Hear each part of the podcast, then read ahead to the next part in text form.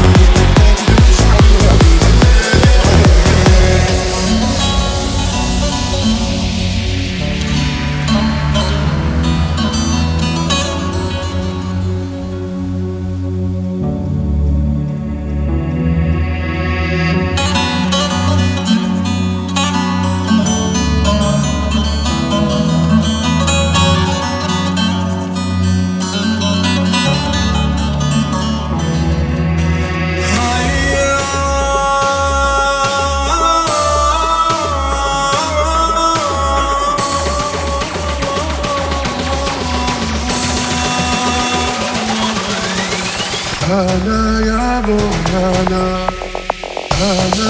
ya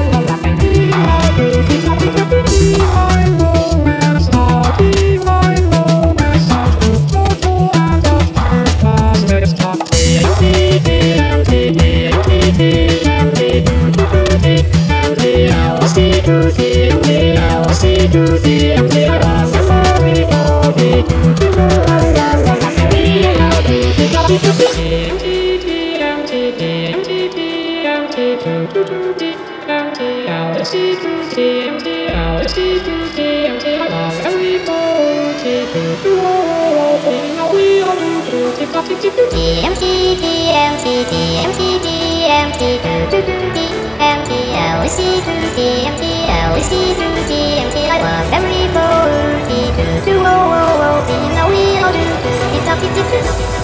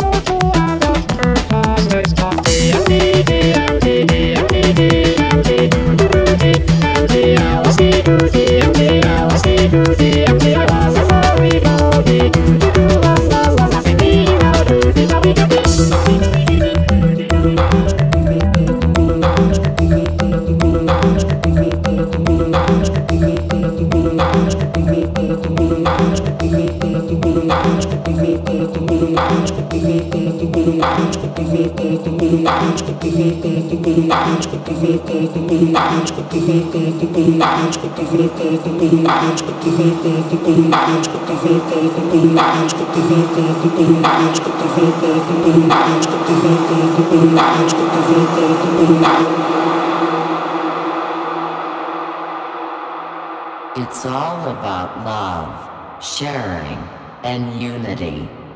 Unity. Unity. Unity. Unity. Unity. Unity. Unity. Unity. Unity. Rumpke is hiring CDL drivers age 19 and up, and drivers are paid based on experience. Rumpke CDL drivers earn 1,000 to $1,300 per week, and more than $10,000 in bonuses possible in their first year. Rumpke drivers are home daily, work in a recession resistant industry, receive great benefits and performance incentives. Start a lucrative career and apply now at rumpkecareers.com. Equal opportunity employer restrictions apply. People ask us sometimes if Pepsi is different here in Ohio than in other places. And the answer is yeah, we think so. Because the taste of something is so totally deliciously affected by the flavor of everything around it. And when that flavor is Ohio, well, it, it's gotta be better somehow. Hey, we should know. We bottle the Pepsi you know and love right here in Ohio. So when you pour yourself an ice cold Pepsi, remember there's some OHIO in there. And that's part of why we say Pepsi, like Ohio, is oh so refreshing.